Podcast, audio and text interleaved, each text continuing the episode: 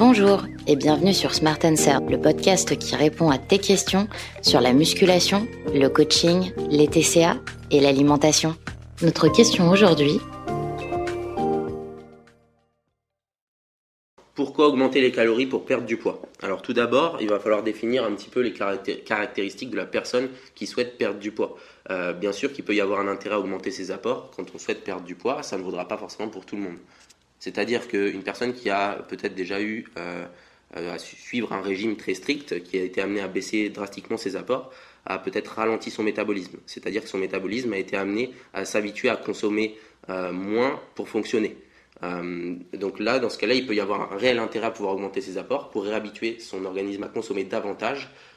et ce qui permettra par la suite bah, de pouvoir augmenter ses apports et de recréer un déficit avec un apport calorique qui aura été augmenté. Euh, donc forcément, hein, un apport calorique plus important permettra certainement euh, plus de confort euh, dans le fait de pouvoir maintenir le déficit sur du long terme, ce qui en général, hein, quand la personne suit un, régime trop restrictif, eh bien, peut causer aussi l'effet yo-yo, donc c'est-à-dire un régime que l'on va suivre drastiquement avec une réelle grosse baisse des apports, certainement peut-être aussi associé à une réelle perte de poids, hein, mais qui sur le long terme, vu que c'est associé à des habitudes qui ne seront pas durables, vu que c'est associé à un métabolisme qui est ralenti, euh, eh bien, ne permettra pas euh, de conserver cette perte de masse grasse, puisqu'elle est associée aussi à, un confort de vie qui est euh, bien moins présent, et également à des apports qui ont été bah, réduits, d'où le fait que le confort de vie soit certainement réduit. Alors maintenant, pour définir si un organisme a été ralenti ou non, un métabolisme a été ralenti ou non, alors il y a des choses très théoriques qui peuvent exister, hein, comme les calculs de base avec des formules mais bien sûr, il euh, faut mieux se fier sur la réalité des choses, c'est-à-dire peut-être prendre euh, des données, euh, regarder un petit peu comment elles évoluent sur du moyen long terme, et en fonction de ça, savoir voir un petit peu où on en est. si en augmentant ses apports, on voit qu'on n'a pas pris énormément de poids, c'est certainement qu'on a une carte à jouer pour pouvoir augmenter ses apports.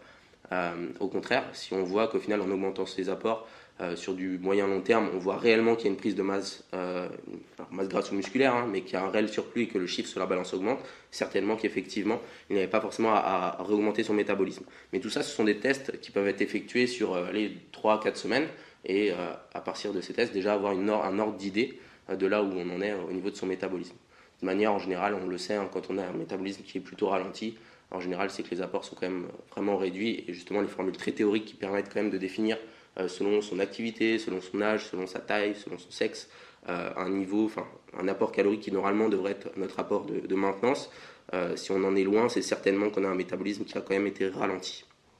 Alors, autre hypothèse, une personne qui a un métabolisme qui fonctionne normalement, qui n'a pas été ralenti, peut également miser sur une augmentation de ses apports euh, pour engager une perte de poids. Alors bien sûr, si cette personne est en maintenance, euh, puisque une personne qui veut perdre du poids, c'est certainement qu'elle n'en perd pas dans les conditions actuelles de son évolution, donc elle devra essayer de mettre des choses en place pour engager ce déficit, mais cette personne peut tout de même espérer, en augmentant ses apports, pouvoir mettre en place un déficit. Alors ça peut paraître contradictoire dit comme ça, si on ne change en rien euh, les autres conditions qui feront qu'elle sera en déficit, mais si cette personne profite de l'augmentation de ses apports pour ensuite favoriser des conditions énergétiques supérieures qui lui permettront de mettre encore plus d'intensité et même de pouvoir faire encore d'autres activités et en faire davantage, mais il se pourrait que le ratio soit positif en faveur du déficit.